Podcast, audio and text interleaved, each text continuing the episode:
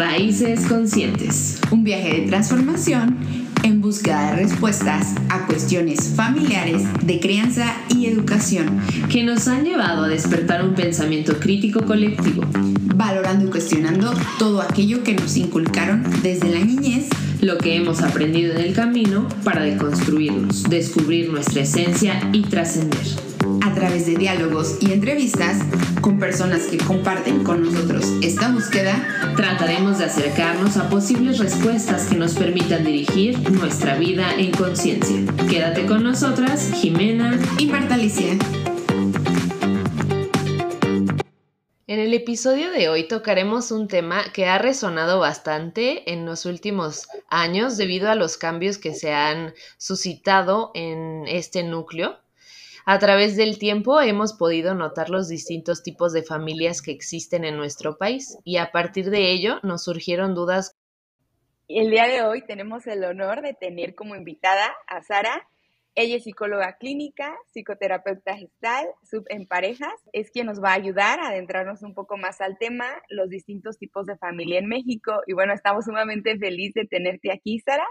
Es un honor pues sabemos que en esta conversación vamos a aprender mucho contigo, ya que eres una mujer muy sabia y muy comprometida con tu trabajo y creemos que todo lo que compartes, pues lo haces con respeto. ¿Y algo más que gustes agregar de, de ti, Sara? No, hombre, pues muchísimas gracias, hijas mías, este, y gracias por tan hermosísima introducción. De verdad ha sido una muy buena mañana compartiendo con ustedes y, como bien dices, todo esperamos que como buena raíz consciente llegue, llegue a donde tenga que llegar. Y lo más importante, esperamos que sepan que todo es con mucho amor, con mucho respeto, no intentamos, este, al contrario, me parece que estas preciosas mujeres lo que están haciendo es intentar deconstruir muchos muchas ideologías para pues una la reconstrucción de una mejor sociedad que creo que ya la merecemos. Entonces, súper feliz y honrada de estar compartiendo esta mañana con ustedes. No, pues muchas gracias, por estar aquí. Y, y, sí, realmente esta es la idea, nada para ofender, es simplemente cambio y transformación de hasta de nosotras mismas, porque es lo que queremos lograr, aprender también y cambiar todas esas ideas que ya traemos.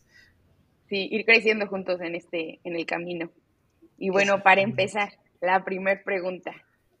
¿Cuáles son los distintos tipos de familia? Hasta el día de hoy, me encanta el pregunta-respuesta y aquí le, le, vamos checando. Y justo lo que no quiero es esto, dar un dato erróneo. Les platico velozmente. Eh, hemos pasado como humanidad, hemos pasado por varios eh, momentos de evolución no se diga el momento actual que estamos viviendo con pandemia, veremos cómo este momento nos afecta. Eh, hay todavía una controversia entre si son 10 tipos de familia, 11 tipos de familia, pero porque, imagínense, hasta le metieron la familia tóxica. Entonces, se, va, destipificando, obviamente, porque no podemos incluir como modelo de familia la familia tóxica. Entonces, eh, se, todavía está la, la, la, discusión si son 10 tipos de familia, 11 tipos de familia. Entonces, la Asociación Americana de Psiquiatría, APA, hasta el día de hoy, ha aprobado solamente 8 tipos de familia. ¿sí? Tenemos a la familia nuclear, la que es biparental. Ahí están las deconstrucciones, ¿no? Se le conoce como familia nuclear, pero es la que es hombre, mujer, hijitos. Entonces, eso es lo nuclear y eso es el esquema con el que nosotros crecimos, ¿sale? Tenemos a la familia monoparental. Esta tiene que ver eh, con la familia monoparental, igual, hombre, mujer, hijitos, pero uno de los dos se hace cargo de la crianza y el otro se hace carga, o sea, al final del día es el, mm, parece ser lo mismo, pero de alguna manera ya está tipificado, ¿no? Porque no es tanto la temática del proveer, de quién es el proveedor, sino quién es el que cría. Entonces, este, obviamente tiene que ver a veces con, este, a veces puede haber divorcios, a veces puede ser madres prematuras, a veces pueden ser, este, eh, la, la, viudez, obviamente, este, pero es cuando uno de los dos se queda a cargo de la crianza. ¿No? Esa es la, eh, esa es la monoparental. La familia, y a veces pasa que incluso estando los dos, papá, mamá, hijos, se carga toda la crianza hacia un lado. Entonces hay, que revisarle un poquito más a profundidad. La familia adoptiva, que ojalá México eh, qué padre que estemos compartiendo este espacio porque México tiene los índices de adopción más tristes, creo yo. Eh, tenemos solamente un 3% de los chaparros adoptados anualmente. Eh, me parece que el año pasado tenía, no tengo el dato correcto, ahorita se los busco, pero de, por poner un ejemplo, de millones, bueno, no millones, de 700 niños que teníamos, solamente tres fueron adoptados. Entonces también hay que revisar cómo es esta, este proceso eh, y como, como, a final del día es una realidad que todavía no topamos como, como una posibilidad para eh, ejercer una maternidad, paternidad. Entonces tenemos a la familia adoptiva de las más raras en México, francamente. Eh, la familia sin hijos, esta es la más rara de todos, este, porque es, es, es una pareja que decide no ejercer una maternidad, paternidad. O sea, es, una, es una, un, esquema familiar en donde no hay descendencia este, por decisión o por imposibilidades este, biológicas, pero a final del día esta es la que sigue siendo más rara, curiosamente, de acuerdo a México. Tenemos a la familia de padres separados, tenemos a la familia compuesta, está muy obvio, tenemos a la familia compuesta, este, que se caracteriza por varias familias nucleares. Esta en algún momento de la historia mexicana fue muy normal. Eh, o, de acuerdo a las, condiciones este, sociales económicas, a veces todavía prevalece esta familia compuesta de casota, donde vive tío, tía, abuelita, mamá, papá, o sea, de alguna manera, este, obviamente en México tenemos una temática de migración hacia este, otros países, entonces, obviamente, bueno, pues este, yo me quedo al cuidado de mi tía, pero vivo, o sea, de alguna manera esta es la familia compuesta, también muy propio de la cultura mexicana. Eh, la familia homoparental, ese sería el, el, número 7, sería la familia homoparental, que obviamente la característica es padre, los padres o madres homosexuales, y la familia extensa, se parece un poquito a la familia compuesta, pero la familia extensa, ahí sí parece este el príncipe del rap, ¿no? O sea, ahí sí es completamente, este, quién, que si yo, que si la hija se casó, pero hay un, hay un espacio extra, la hija se puede llevar al esposo, este, de alguna manera es que no se despegan del núcleo familiar, sino como que una casa, en México hay mucho, bueno, ahorita lo platicamos y lo deconstruimos, pero una casa familiar y a partir de ahí todo el mundo se empieza a integrar, esa es la familia extensa, ya menos común en México, pero sigue prevaleciendo. Esos son los tipos de familia tipificados por la APA, los que, lo que les platicaba. Tenemos Todavía está la discusión si son, si son otros 10, si son otros 11, pero los que agregaron y por esa razón la APA decidió de, no, no, no, esto no puede ser familia. Este, en algún momento se puso este, la familia patológica, cuando hay un integrante con esquizofrenia, dices, no, o sea, no podemos ponerle un nombre a absolutamente todo lo que pasa. Entonces, hasta el día de hoy, en marzo, en un mes, vamos a tener la actualización de APA y veremos cómo, si, si prevalecen estos modelos o mutan de acuerdo al proceso de evolución. Oye, qué interesante, yo no sabía, o sea, como que más bien no lo tenía clasificado yo en, en todos estos tipos, pero, y sí, yo creo que igual con el paso del tiempo a lo mejor se abre a, a otro, pues sí, otros tipos de familias. Estaríamos como en espera de ese dato, que también sería como bastante interesante tenerlo. Y este, y también, pues sí, no sé si exista como alguna forma de partir o de definir a la familia en sí mexicana o qué definición más bien hemos tomado o adaptado de todas estas ocho, tipo de, ocho tipos de familias. Claro, completamente. Es que, mira, es ahorita como dices, es que cuando escuchas la clasificación dices, pues es que yo conozco de todas. O sea, bueno, no, no de todas. Al final del día hay muchas que siguen siendo todavía difíciles de, convivir en, en, nuestra bueno, yo, nosotros yo vivo en una ciudad pequeña como lo es Celaya, Guanajuato, entonces todavía sigue siendo como un poquito eh, raro, ¿no? Porque también el ambiente, ahorita que dices cómo definimos a la familia mexicana, nos fijamos en ciudades pequeñas como Celaya, que la las familias precisamente son como las que hacen los, a la ciudad, ¿no? De, ay, los Pérez, los López, los, o sea, de alguna manera, aunque ya pasaron millones de años desde que nuestros tatarabuelos llegaron a la ciudad, sigue siendo una, un, sustento social, o sea, hija de, este, ay, tú eres la hija de Rodolfo. A mí me pasó mucho cuando llegué a, digo, y es chisme, cuando llegué a Celaya, yo creo que yo me aclienté el primer año porque, ay, pues es que es la hija de Rodolfo, acaba de poner un consultorio. Entonces, o sea, es como si tú tuvieses una identidad a partir de tu núcleo, ¿no? Entonces, este, como dices, a, yo supongo, bueno, no supongo, en ciudades grandes obviamente ya empezamos a ver, bueno, que te fuiste a estudiar a Ciudad de México, por ejemplo, y ahí te quedas, entonces ahí ya nadie te conoce, ya construyes algo distinto, pero ciudades pequeñas como, como lo es Celaya, de alguna manera, este, no, no, lo que, lo que platica, lo que comentabas, no no convivimos mucho con otros esquemas familiares, pero cuando escuchas la clasificación dices, probablemente ya conviví con muchos y ni me había dado cuenta de este es un tipo de familia, este es otro tipo de familia. Ah, claro, en casa de mi abuela este, vive mi tía, claro, este, mi, pasa mucho lo que les platicaba. México, y no se diga el punto geográfico de Celaya, Guanajuato, es un punto importantísimo económicamente hablando para migración entonces, de alguna manera, pues obviamente hay mayores posibilidades de que tengamos este, nuestra familia replicada en Estados Unidos o tengamos esta familia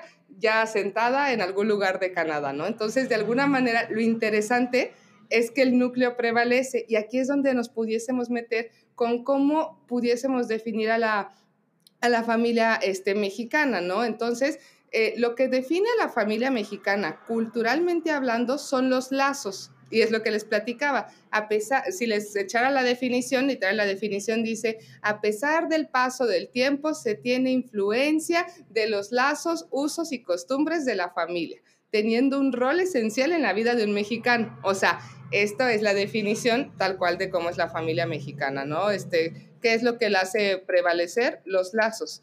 Y ahí sí desconozco cómo sean sus modelos familiares, pero por ejemplo, eh, yo, yo, yo desciendo de ingleses o sea, hace, de, hace muchas generaciones, ¿no? Mi tatarabuelo llega a la ciudad de Celaya, bla, bla, bla, y hasta la fecha, las navidades, este, todo, todo va con la misma línea inglesa. O sea, ya estamos todos prietisísimos, ya se nos perdió lo inglés, pero eh, generacionalmente hablando, pero al final del día, de alguna manera el insertarnos a esta sociedad, el, cómo fue para mis tatarabuelos insertarse a México fue que padre, usos y costumbres sí, pero lo que nos hace prevalecer son esos lazos. Entonces decimos, ok, ¿qué hace que una familia mexicana sea una familia mexicana? De alguna manera ay, es que hay, mucha deconstrucción de lo que nosotros creíamos. Benditas raíces conscientes. Este, pero bueno, ¿qué hace a una familia mexicana, la familia mexicana, esta onda, no tanto como en Japón, que es el honor, sino que aquí en México, de alguna manera, es el de dónde vienes. O sea, no sé si, si y lo, podemos ver en muchos esquemas sociales, a donde sea que va, o sea, si, si nosotros como mexicanos viajamos a Canadá, en algún barrio mexicano te vas a sentir en casa o estás en un mundial y te vas a sentir con, con los mexicanos, ¿no? Entonces, ¿qué es lo que te hace identificarte? El lazo. Y ahí 100% es la identificación propia de la cultura. Pero como tal, o sea, hasta el día de hoy, tal cual te dice la definición, te dice, no, no hay una definición, no, no te dice, ah, la familia mexicana es, sin embargo, se dice, se considera la más unida mediante los lazos familiares, que insisto, son los que van prevaleciendo y que van fomentando un rol esencial en tu vida como mexicano. Entonces es el de dónde vengo y a dónde voy cuando me siento perdido. De alguna manera, y esto es hermosísimo, se sigue perpetuando el valor, ¿no? Porque no, es, es difícil desapegarse para la familia mexicana. O sea, el hijo que se va, de alguna manera sigue, sigue teniendo una conexión con su familia. Ya estoy un poquito divagando, pero aquí eso es lo importante, a diferencia de otras culturas en donde, Estados Unidos, por ejemplo, 18 años cumplidos, ámonos, hijito, a donde haga su vida. Y, y para nosotros es, entre más adultos estemos todavía ahí con nuestra familia, es casi, es casi, casi, pues dejen, dejen ustedes aceptable. Es que es difícil salirse de ese esquema. Claro, y a veces hasta mal visto, o sea, lo, lo veíamos y decíamos, está mal que dejes o abandones tu hogar o hasta cuesta trabajo abandonar tu hogar porque a lo mejor ya tienes un papel ahí que jugar. Exactamente, los roles. Ay, fíjate, eso está, eso está buena, los roles, de, los roles que vamos agarrando dentro de los esquemas familiares, correcto. Bueno, y como es lo que nos vas comentando, de acuerdo a esta definición, ¿Cómo repercute los distintos tipos de familia en la ideología de lo que debería de ser una familia en nuestro país, en México? Es que, exacto, ya, ya, ya, ya, ya diste. Y la palabra clave, o sea, la, la expresión clave para todos nosotros que estamos deconstruyendo es el DVD. Sí, porque nosotros deberíamos de aspirar, yo debería de tener hijos a mis 36 años. O sea, al final del día, la deconstrucción del deberías es con lo que estamos todavía confrontándonos socialmente hablando, cultu o sea, eh, son muchos bombardeos, insisto, ¿no? Entonces, nosotros, no sé, no sé ustedes, yo supongo que sí, pero yo vengo de la generación, por ejemplo, 86, vengo de la generación Televisa, vengo de la generación Disney, en donde lo aspiracional para mí como mujer, para nosotros como mujeres, era eh, Príncipe Azul y ya, porque ni hijitos te presentan, ¿no? O sea, de alguna manera los estándares, ¿no? De belleza, de lo aceptable, pero bueno, eso ya es otra onda que en algún momento la retomaremos. Pero a lo que voy, lo importante en la deconstrucción es el DVD porque ya nos dimos cuenta, estamos en el 2022, ya nos dimos cuenta que si algo nos atrofió un proceso de desarrollo mental, emocional, evolutivo, intelectual, fue precisamente la idealización. ¿Por qué? Porque la idealización no nos permitió ver la realidad. Sí, o sea, al final del día, y, es algo, ay, medio controversial, pero es algo importante de mencionar, cuando nosotros idealizamos, ya encontré al amor de mi vida y me voy a casar con el amor de mi vida y este hombre maravilloso será, porque es un ideal, sale, pero no estás viendo la realidad, no estás viendo si este vato este, trabaja, no estás viendo si tú trabajas, no estás viendo, nada más estás cumpliendo con el debería. ¿No? Entonces, al cumplir con el debería, obviamente socialmente, qué padre, mijito, pero ahí te encargo lo que estás formando.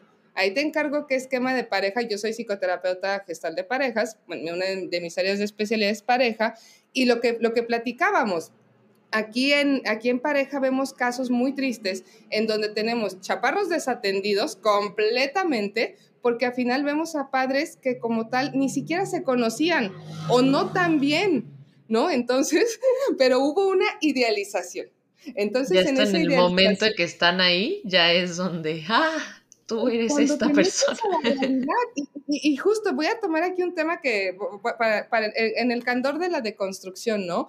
Eh, es raro todavía eh, las parejas que deciden vivir juntas antes de, decidir casarse. O incluso ya una vez que ya decidieron comprometerse, casarse, pero deciden tener un periodo de tiempo juntos, sigue siendo raro o sea, eh, bien chismosa, pero pues bueno, me dan chance de echar chisme. Este, mi hermano vivió muchos años con su novia.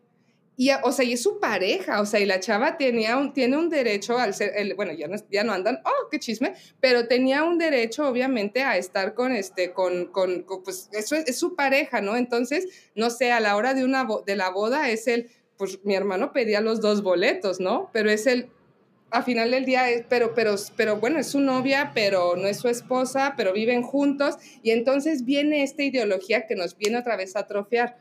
Lo saludable, y en psicoterapia de pareja lo vemos, es el conocerte en una totalidad con tu pareja.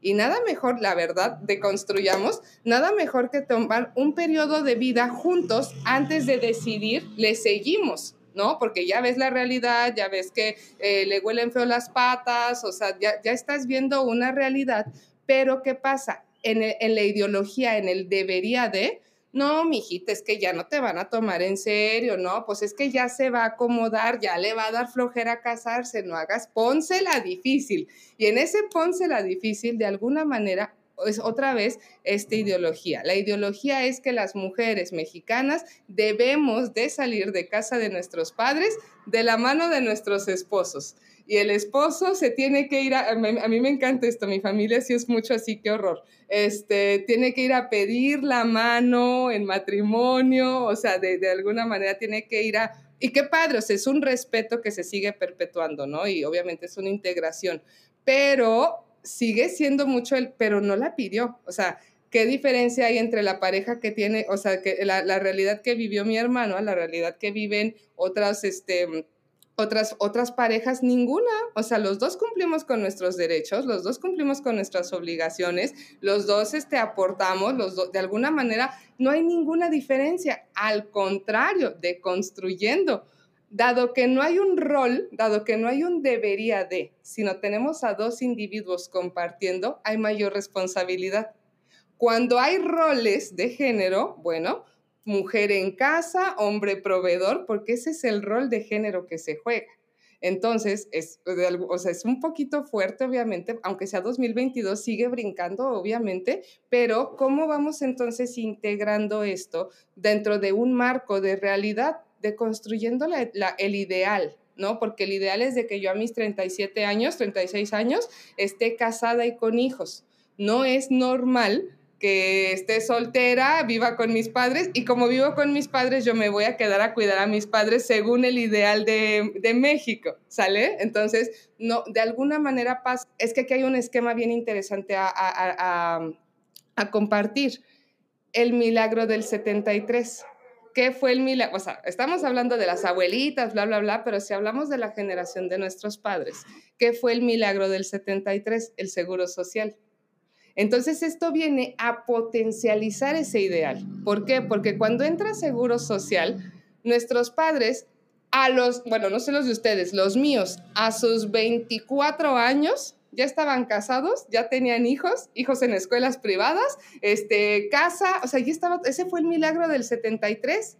Entonces, a nosotros como generación, ¿cómo nos viene a pegar esto? O sea, eh, fue un milagro que ya se cayó, o sea, ya, ya, no fue sostenible, ¿no? Pero a nosotros nos tocó crecer con este ideal, entonces veíamos a, padres muy jóvenes con una vida realizada, o sea, trabajo. Sí, porque ya tenían la seguridad, ya tenían como esa parte tan esencial para poder decir, ahora sí me puedo eh, reproducir, o sea, por así decirlo, ya puedo tener más de mí.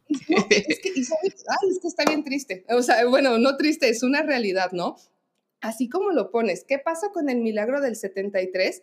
No hubo una conciencia. O sea, nosotros como generación, ahí está una deconstrucción, estamos viviendo un momento en donde tenemos tantas opciones que también hay una ausencia de compromiso, porque no sé si este, ya conocí a este buen hombre, pero no sé si haya uno mejor. Entonces nosotros tenemos, vamos al contrario, somos la generación, bueno, eh, es un libro buenísimo, lo recomiendo de Aziz Ansari, se llama Modern Romance, es un estudio sociológico al respecto de por qué habemos tantas personas solas. Entonces, increíble porque viene, es, un, es como tal un estudio que parte desde 1980 hasta 2000, creo que 17, 18, buenísimo, o sea, es como tal. Ah. Entonces, hay, hay hallazgos muy interesantes, ¿no? Nosotros somos la generación menos comprometida, pero la que está buscando el amor. Y nuestros padres, milagro del 73, vienen de ser los más comprometidos, pero quién sabe si estén con el amor de su vida. O sea, yo estoy consciente que la neta mis padres son compañerazos, le entran a las malas, le o sea, son así el gran equipo, pero esto es como, mm, pero no se parecen en nada. Entonces, ¿por qué pasó eso? Porque el mundo era muy pequeño. O sea, y volvemos al esquema familiar, al esquema social, ¿no? ¿Qué pasa? O sea, ah, bueno, eh, eh, es como si no, no teníamos estos avances tecnológicos, no había posibilidad de conocer más personas. Entonces, ¿qué pasaba? Bueno, yo estoy aquí en el consultorio y nada más hay dos hombres a la redonda, el señor de los jugos y el señor del extra. Ah, bueno, pues me quedo con el señor, me quedo con el señor de los jugos, pero había mucho compromiso. Entonces es de, pues, no es el amor de mi vida, pero pues, estoy comprometida con él, ¿no? Entonces, esto viene, insisto, con el milagro del 73 y entonces tenemos un problema.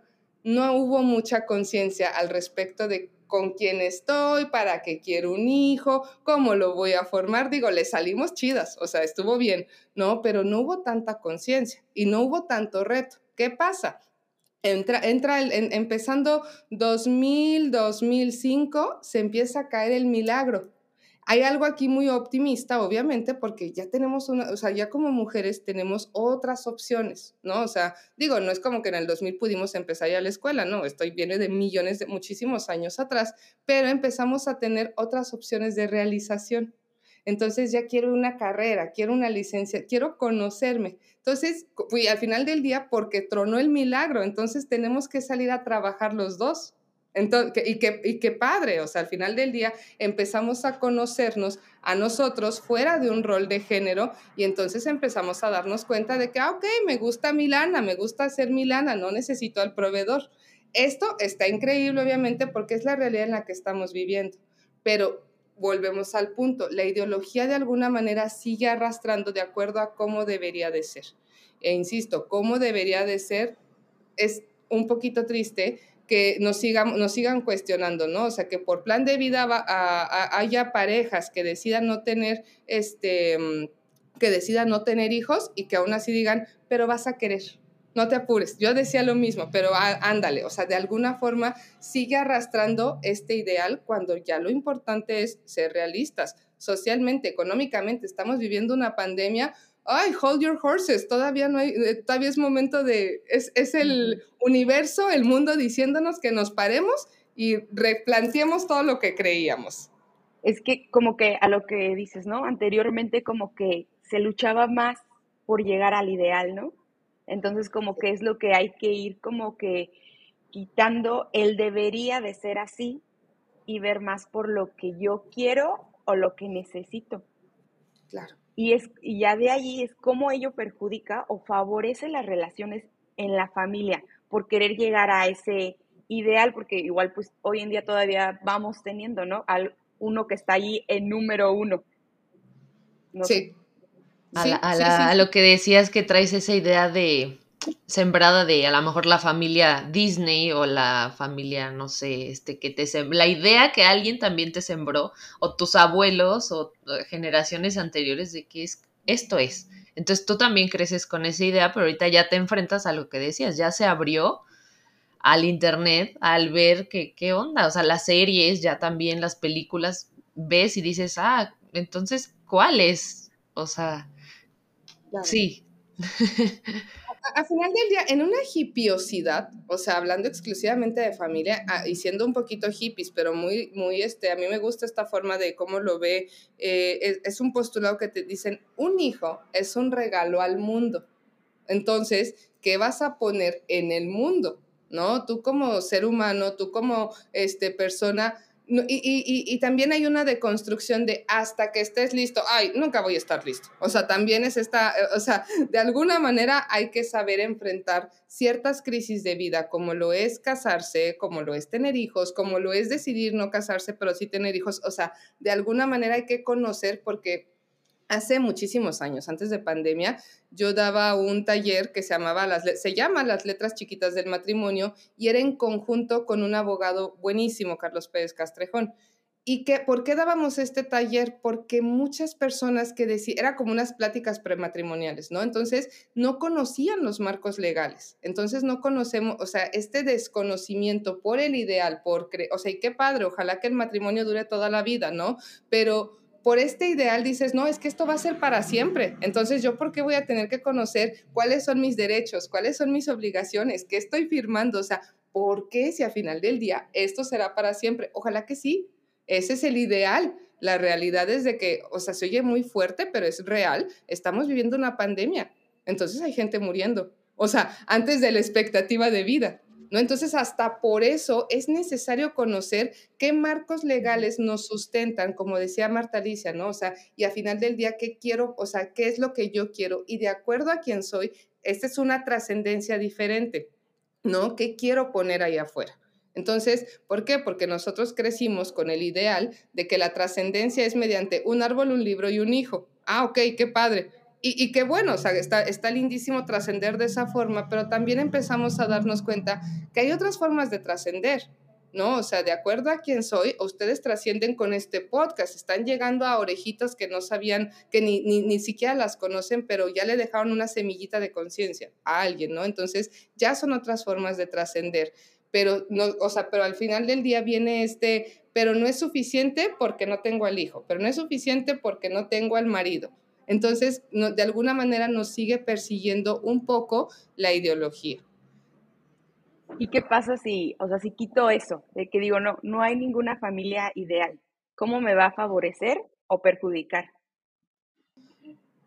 Mm, mira, mira, y, y, qué padre, raíces conscientes, ¿no? A final del día, eh, creo que es una lucha que se, y qué, qué increíble que se siga, que es que hay, cada vez haya más estos espacios para esta deconstrucción, ¿no? Porque también hay que, hay que comprender el no rayar en la conducta laxa, de, ah, ya, yo no me meto en nada, cada quien haga sus cubas, perfecto, a mí no me afecta, pero socialmente hablando, una vez más, si yo, ah, o sea, si yo no me involucro en lo que está pasando en mi sociedad, pues e, es muy sencillo, salimos del consultorio tres cuadras adelante y es otra realidad donde estamos viendo familias migrantes que viven abajo de un puente. Entonces, es y al final del día, esa problemática tarde que temprano va a venir a rebotarme a mí. Entonces, hay que saber, como bien dices, qué pasa si, si ok, deconstruimos ideales, cada quien, cada quien sus cubas, hay que cuidar que esta libertad no caiga en atentar contra los derechos del otro. ¿No? Es una ley muy, es, una, es un principio importante y desde ahí no nos perdemos tanto. La libertad termina donde empiezan los derechos del otro. Yo soy libre, o sea, yo soy libre, pongamos un ejemplo real que espantoso. Este, yo soy libre de hacer lo que quiera con mi tiempo, con este, como yo lo quiera vivir, esa es mi bronca. Pero, usted, pero ustedes tienen un derecho a vivir bien, ¿sí? A este derecho se le llama dignidad. Y entonces tenemos de alguna manera, este, obviamente todos tenemos este derecho, perdón, me, me, fui un poquito, este derecho a vivir bien. Entonces, ¿qué pasa? Yo en mi libertad de hacer lo que se me dé la gana, no me permito ver que atento contra su tiempo. Entonces ya estoy vulnerabilizando sus derechos. Si nosotros empezamos a normalizar, que desafortunadamente es algo, o sea, es algo espantoso que a mí me pasa, de verdad me pasa mucho el no ser muy consciente de los tiempos, qué horror, pero es eso, o sea, es que estoy vulnerabilizando, estoy abusando de mi lugar de privilegio. Ya me salió un poquito de tema, pero ¿qué pasa? ¿Cómo repercute?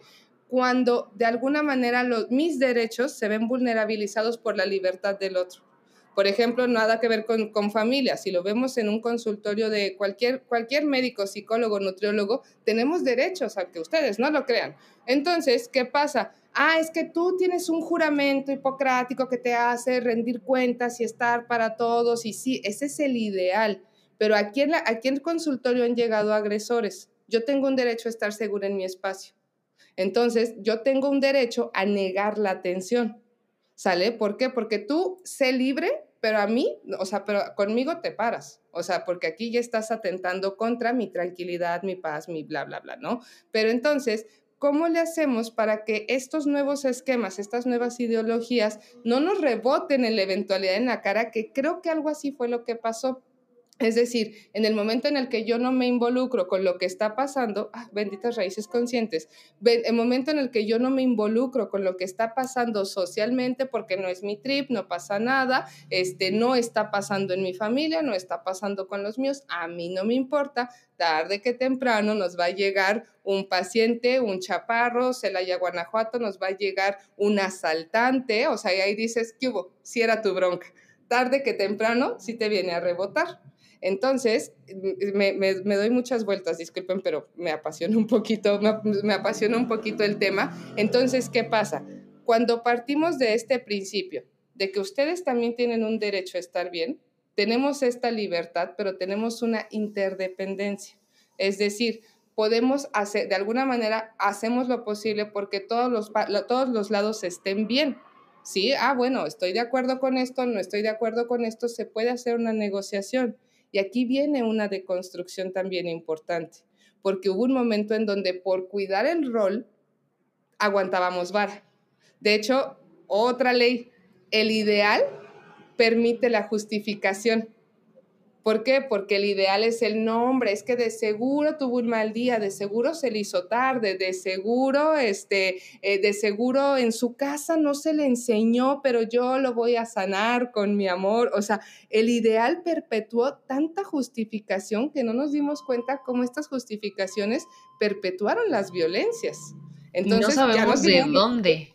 ¿De dónde viene? O sea, ¿de dónde estoy trayendo que esto sí está bien y que esto no está bien? O sea, de lo que me dijo mi abuelita, de lo que dicen mis derechos, de lo que está pasando socialmente, de dónde surge, ¿no? O sea, cómo partir para decir, esto sí lo acepto, esto no lo acepto. Y aquí hay algo buenísimo. Esto es lo que nos da un, o sea, esto es lo que nos da la familia. tu escala de valores. Esto es lo que es inamovible, ¿no? O sea, uno de pronto se pierde, uno de pronto hace mucho relajo en su vida, pero siempre vas a regresar a lo que se te infundó en primera instancia, ¿no? Entonces, una cosa son los ideales, pero también obviamente las nuestras del de dónde venimos, ¿no? Entonces recuerdas cuáles son tus límites, o sea, de alguna forma, ahí sí, eh, ya no en la tipificación de los ocho tipos de familia, sino como tal, ¿qué te da una familia? La posibilidad de socializar la posibilidad de perder, o sea, ya en una realidad, cualquier familia, homoparentales, este, adoptivos, lo que sea, este, ¿qué te da? Punto número uno, una posibilidad de socializar. Al tener una posibilidad de socializar, tenemos la posibilidad de deconstruir al ego. ¿Por qué? Porque dentro de una familia empezamos a darnos cuenta que no somos el único, que hay familias que todavía perpetúan egos gigantes, sí, o sea, y todavía facilitan muchas conductas agresivas, como es el machismo de, ay, este, levántale el plato y todo eso, todavía existen, pero bueno, estamos deconstruyendo. Pero esto que acabas de decir, en algún momento de nuestras vidas es normal sentir, está bien sentirnos perdidos, se le llaman crisis existenciales. Pero entonces, en algo, te pierdes, te pierdes, te pierdes, das la vuelta, le calas a todo, le calas a este, ideología, psicología, psicoterapia, vatos, o sea, te, te calas con todo y siempre vas a regresar a lo que te sostiene ¿Qué te sostiene? Ah, este consejito. Incluso hasta ayer hablaba de comida, de cómo el mexicano se relaciona con la comida y dices, es, es una extensión de amor en México, es una expresión de amor. Entonces, o sea, ¿a dónde regresas? A lo que aprendiste en tu familia. Y aquí es lo importante, la socialización, entender que no eres el único. De alguna manera vas perdiendo ego y te vas integrando en una realidad e, insisto, tu escala de valores.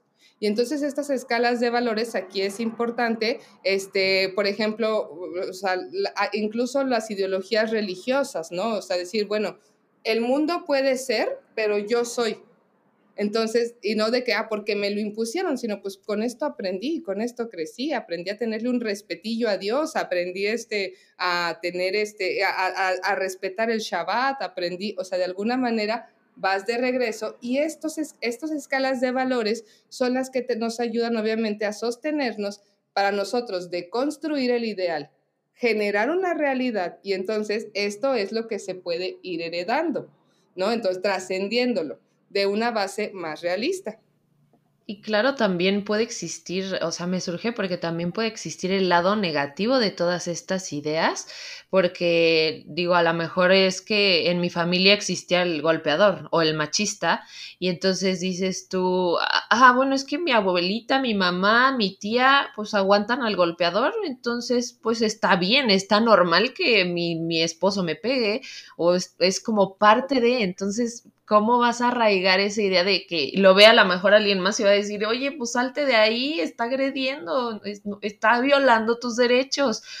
Pero, pero te vuelves a esa raíz, que es la de tu familia, y dices tú, pero pues mi abuelita lo, lo soportó, mi tía también, entonces, ¿por qué yo no? Claro, es que pero, ah, Sí, dime, Martali. justo una vez que platicaba contigo, eh, que decía, es que cómo voy a cuestionar a mi mamá. Perdón, mamá, aquí está mi mamá, me está escuchando. y decía, mi mamá, no, o sea, que teníamos en, como dice ideal en las familias mexicanas, que las mamás no se equivocan. Si la mamá te lo dice, es lo correcto. Claro, claro. Pero, pero fíjate, y, volvemos al punto, por el rol, ¿sí? O sea, el, el rol de género que nos hace y es muy interesante que digan, en México hay matriarcado, ¿cuál?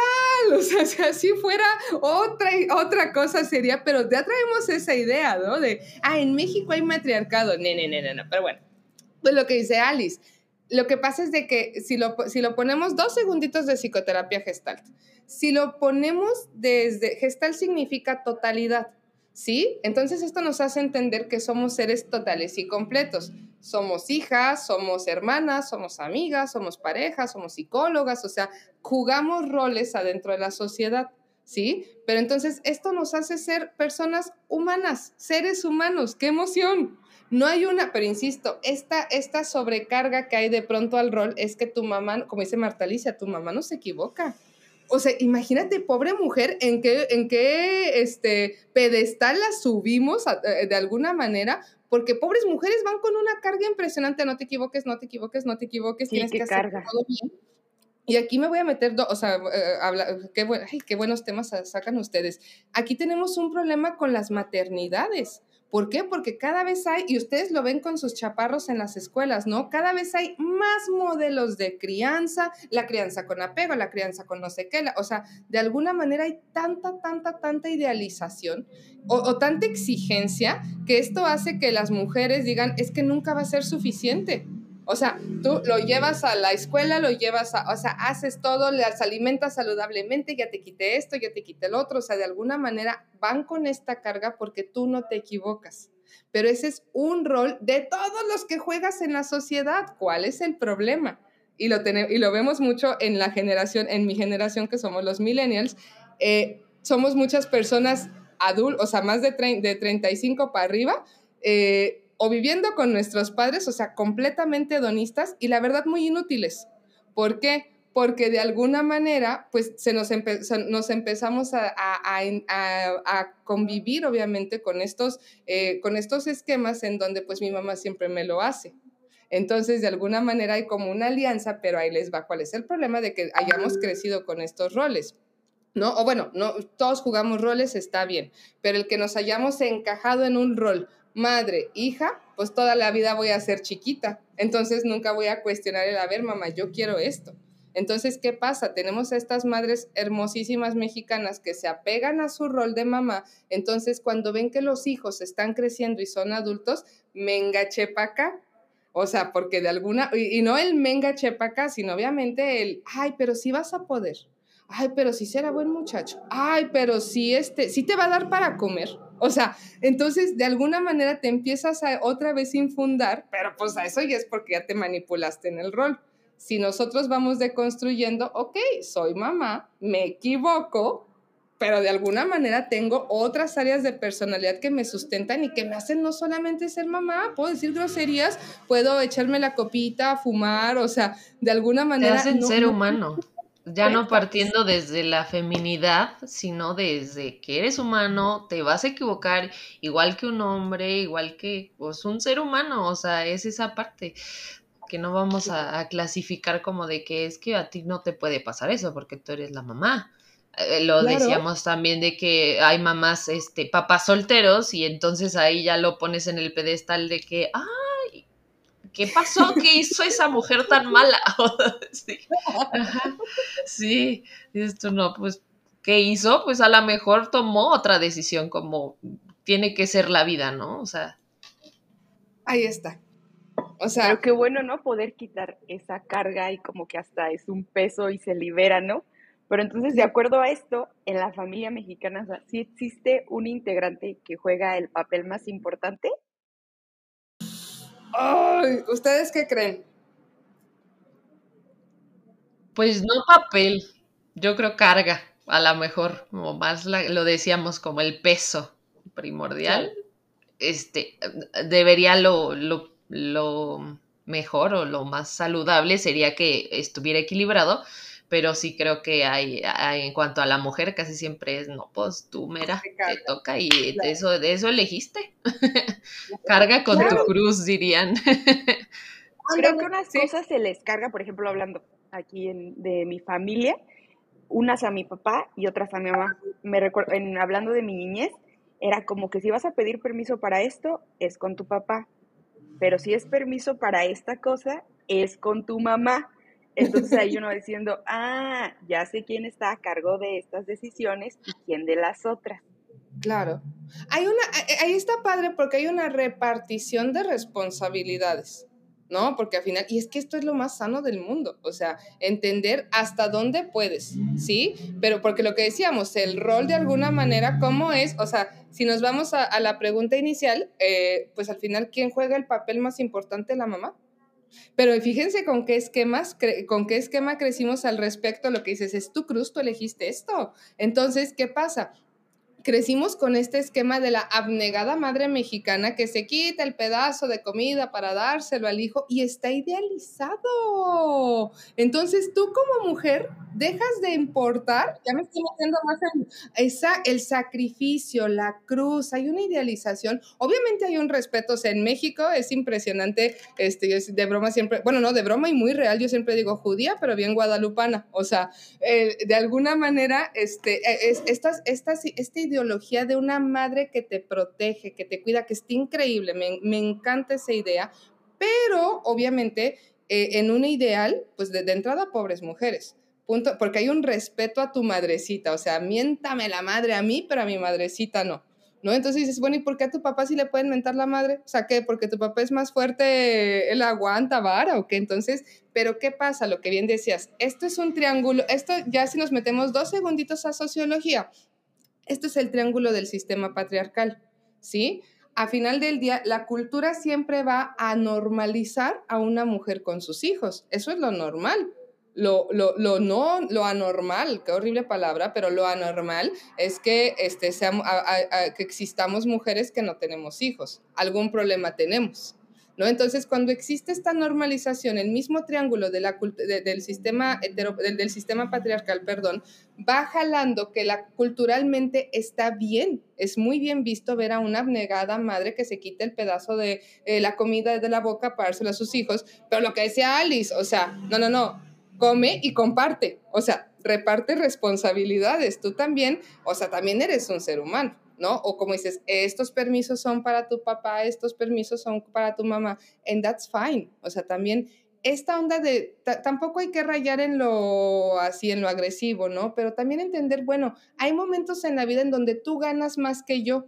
Entonces tú sí puedes ser el proveedor y yo sí, hay una repartición de responsabilidades. Entonces yo sí puedo trabajar en el hogar y, este, y tú, órale, a trabajar y trae dinero. Y aquí, como tal, en, una, en esta deconstrucción, estamos viendo que también tenemos más hombres en casa y mujeres trabajando. Y entonces ya también es otra realidad de que el señor que se queda a cuidar a los hijos, bueno, que no, no se queda, que está cuidando de los hijos.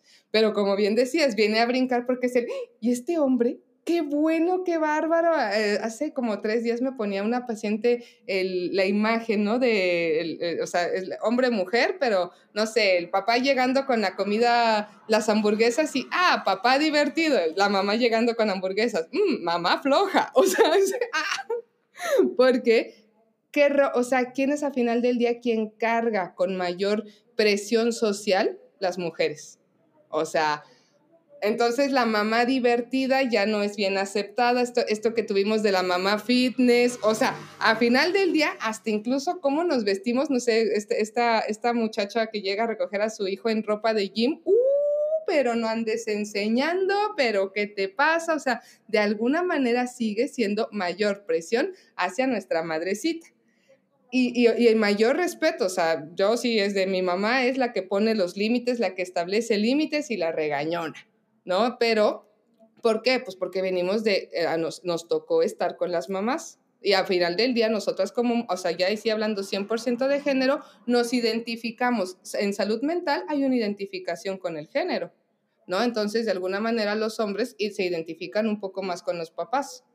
Pero, o sea, bajo ya el esquema mexicano, quien marca la pauta sí o sí es la mamá.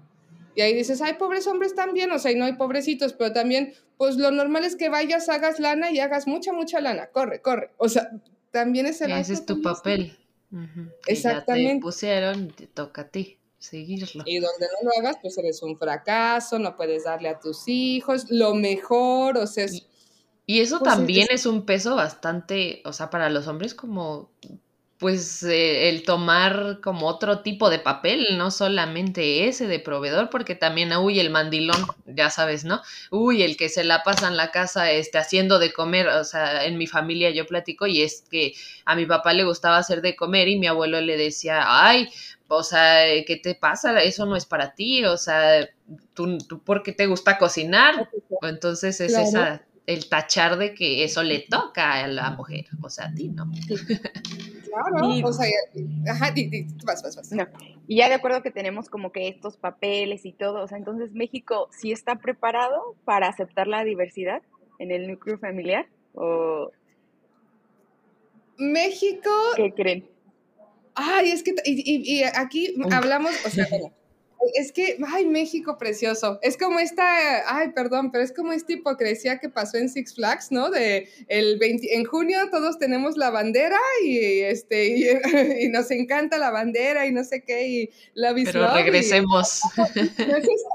Espérate, pero volvemos al punto, la libertad, ¿no? De dónde termina, dónde empieza. Bueno, México ojalá lleguemos a ese punto de preparación. Yo francamente creo que todavía hay mucho que, este, en donde nos toca empaparnos como sociedad, ¿no? O sea, a mí mi tema que me, como se darán cuenta, el tema que me apasiona y por todo lo que escucho aquí, ¿no? Porque de alguna manera el, el tener la posibilidad de escuchar tantas historias, pues obviamente te hace querer saber más, investigar, cómo puedo ayudar, pues obviamente es el feminismo, ¿no? Entonces, eh, porque desafortunadamente aquí tenemos demasiados casos de violencia. Pero bueno, eso es feminismo, hablando de familia. ¿Qué pasa con México? México hasta el día de hoy sigue siendo un poquito cómodo. No estigmatizando, pero cómodo en qué sentido? Tenemos a muchos chicos este, en el closet, pero para que su mamá, tengo a un paciente que dice, yo voy a, yo voy a tener vida hasta que mi mamá se muera. Entonces, es, es muy fuerte porque dices, ay, o sea, eh, eh, ¿Por qué? Porque no te quieres incomodar, porque no quieres perder tus ganancias secundarias, porque qué tal si eres este pro decisión, pero ya no me va a juntar mi familia, entonces me guardo. ¿Qué tal si este que, que si te quieres que si quieres casarte, o sea, tener a tu pareja, pero no te quieres incomodar? Entonces, bueno, ¿qué pasa con México? Eh, creo yo que tenemos más, mayor responsabilidad y más nosotras que están, bueno, ustedes, ustedes tienen chaparrillos, ojo, sorry muchachas, este, pero de alguna manera nos toca todavía eh, ampliar un poquito más la conciencia a todos. ¿Por qué? Porque, pues bueno, ¿cómo rayos quiero tener una familia? O sea, ¿cómo rayos quiero aceptar una familia homoparental? Por poner el ejemplo inmediato, ¿no? Si yo todavía no sé o sea, eh, eh, qué está bien, qué está mal, si todavía yo lo sigo juzgando, ¿no? Como pasó en Six Flags. Entonces, es como esta línea de congruencia. Están estos esquemas y, y es muy triste que todavía se les diga tribus urbanas. Entonces, es el, no son tribus, están, o sea, están integrados a la sociedad, ¿no? Entonces, eh, México el estado de Guanajuato en particular, no quiero decir México, el estado de Guanajuato en particular todavía persigue mucho eh, la ideología eh, católica, por ejemplo. Entonces, lo que Dios dice, el hombre no está para estar con hombres y de alguna manera, aunque nosotros ya lo deconstruimos o vamos viendo que no, no, eh, una, un, una ideología no tiene por qué marcar nuestras decisiones, sino lo puedes cuestionar, sigue siendo difícil y todavía sigue apantallando muchísimo y está pasando y qué bueno. Pero si México se va, si, México va a estar preparado, es porque nosotros seremos eh, mexicanos preparados. Francamente, yo lo sigo viendo un poquito, creo que todavía hay mucho estigma al respecto de todo, de la mujer divorciada, del hombre, este, del hombre que lleva los hijos, del hombre que cocina, de la familia homoparental, de las adoptivas, todavía hay mucho, mucho, mucho, este, todavía hay mucho estigma, pero este estigma es por ignorancia. Entonces, eh, se está abriendo esa se está abriendo porque está pasando, pero entonces el, creo yo que lo mejor que pudiéramos hacer es que si lo veo, pues tal cual lo preguntamos o lo investigamos, ¿no? Entonces, de esa manera me puedo involucrar en tu realidad para de alguna manera saber, ah, ok, o sea, eh, mm, ¿cómo te diré? Me puedo involucrar, no, no involucrar en tu realidad, no soy tú, pero sí puedo empatizar con tus ideales, con tus decisiones y entonces ahí nos marcamos líneas de respeto. Ya es todo un tema sasazo, luego lo que platicarles todo lo que pasó con la pandemia, creo que eso nos, que nos aventaríamos otro podcast, pero la deconstrucción es fundamental y ojalá que México, o sea, que toda la chamba que están haciendo, que estamos haciendo todos los días, genuinamente sí sea para para como tal cuestionarnos, este, preguntarnos y investigar y, como tal empezar a aceptar estos nuevos modelos, lo que, les lo que platicábamos de Disney, ¿no? O sea, cómo crecimos con las princesas y cómo de pronto cuando Disney empieza a ver socialmente qué es lo que se, qué niños están creciendo y en qué esquemas familiares, entonces Disney cambia el consumo entonces, ah, bueno, esta generación ya no me va a consumir princesas, pero me va a consumir a Mérida y la relación con su madre, o me va a consumir la relación entre hermanas, o se empieza a poner otros, Frozen, ¿no? Este, otro tipo de relaciones. En la princesita Sofía a mí me pareció lo mejor que pudo haber hecho en esta temática de estos niños ya son diferentes, no van a consumir al príncipe azul, van a consumir a la, al padre viudo con dos hijos, entonces que se casa con la plebeya y entonces tenemos una familia construida, entonces, este, de alguna manera, esto que estamos viendo, esto que estamos viviendo, pues como tal es las al final es parte del mismo cambio. Entonces, México de alguna manera va avanzando, pero falta. O sea, sin duda todavía nos persiguen muchos estigmas y pues bueno, precisamente espacios como el de ustedes eh, es lo que nos ayuda a vencer el estigma. El estigma solamente se perpetúa desde la ignorancia y desde el miedo, ¿no? Pero aprendiendo, una vez que nos empezamos a adentrar, decimos, ok, no that bad, va a pasar. Fluyamos con el cambio respetándonos mutuamente. Desde yo, bueno, yo resumiría, es como abrirnos a esto va a depender de nuestro conocimiento, de qué tanto abramos nuestra mente, de qué tanto nos documentemos, observemos sin juzgar antes de tiempo, sino a partir del conocimiento y también del respeto, o sea, de que dices, bueno, al final de cuentas es la vida del otro entonces, claro que va a repercutir, pero pues si yo le puedo ayudar o si yo ya sé cómo ayudarle o le echo la mano o le digo algo, hago algo, pero a partir de, de mí, no nada más de apuntar, ¿no? A la, a la persona. Exacto. El derecho a decidir todo, ¿no? O sea, si yo quiero decidir una vida, una realización profesional en vez de una familia, si tú quieres decidir adoptar, si tú, o sea, al final es tu derecho a decidir y entendiendo como bien, como bien, como bien lo planteas, este, en este derecho a decidir nos vamos involucrando mutuamente. Y no en el plan de, oye, ¿y por qué eres psicóloga? No, tal cual, el, pues, o sea, de, algún, de, de, alguna forma, en una sana convivencia con estas líneas de respeto, nos permitimos conocer, como bien decías, la palabra clave, estar abierto. O sea, eh, sufrimos eh, psicológicamente, una de las causas de sufrimiento es la ignorancia porque nos vamos cerrando. O sea, cuando yo creo que yo ya sé la verdad absoluta, empiezas a sufrir. ¿Por qué? Porque de alguna manera te das cuenta de que todo lo que creías ya no está pasando y te aferras más. Suéltate y empieza a abrirte a otra realidad. Bueno, pues ya para ir cerrando, porque ya se nos está terminando el tiempo. Qué buenos eh, chismes, muchachas. Sí, ya. Esperemos pronto tener otro episodio. Estuvo muy Pues muchas gracias, Sara, por compartirnos todo y dejarnos esto, ¿no? El de seguir este aprendiendo, pero desde la parte, como dijeron, abriéndonos y con respeto. Completamente. Exactamente, el cambio que, que, también esta pandemia nos dio, de, yo creo que sí nos abrió a muchísimo de que todos estamos conectados y abrirnos al amor, o sea, las distintas formas de manifestación del amor y que de ahí pues es una muy buena raíz para poder decir, este, estoy haciendo bien o estoy haciendo mal, ¿no? Pues muchísimas gracias, Sara, por acompañarnos en este hombre, gracias a ustedes, de verdad es un verdadero privilegio y, y, síganle, de verdad que sus espacios son agüita en el desierto y de verdad, ok, como, como psicóloga y ya me callo, lo prometo, pero de verdad debo de reconocerlas porque eh, se necesita valor para decir, yo ya lo sé y necesito compartir, o sea, no necesito y me gustaría compartirlo. Entonces, antes de, yo despedirme, pero sí de corazón les agradezco porque en salud mental espacios como el de ustedes nos han ayudado mucho a que el paciente no llegue en crisis, sino que el paciente muchísimo antes de una crisis diga, es que escuché esto y me movió.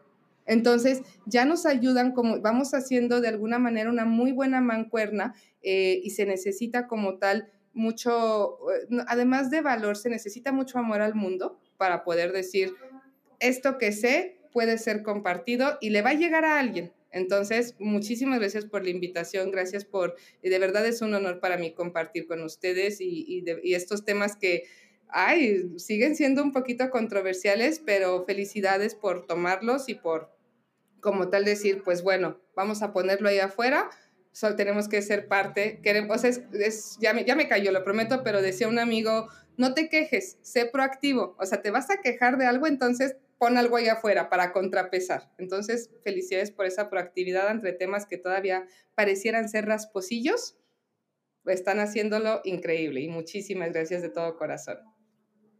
Gracias a ti. Igual aquí vamos a dejar tus redes sociales. Y bueno, también Sara tiene un podcast. Así. ¿Correcto? un poquito descuidado, pero ahí luego les... Igual dejamos aquí sus redes sociales y su podcast para que la puedan seguir. Gracias. Gracias. Nos vemos.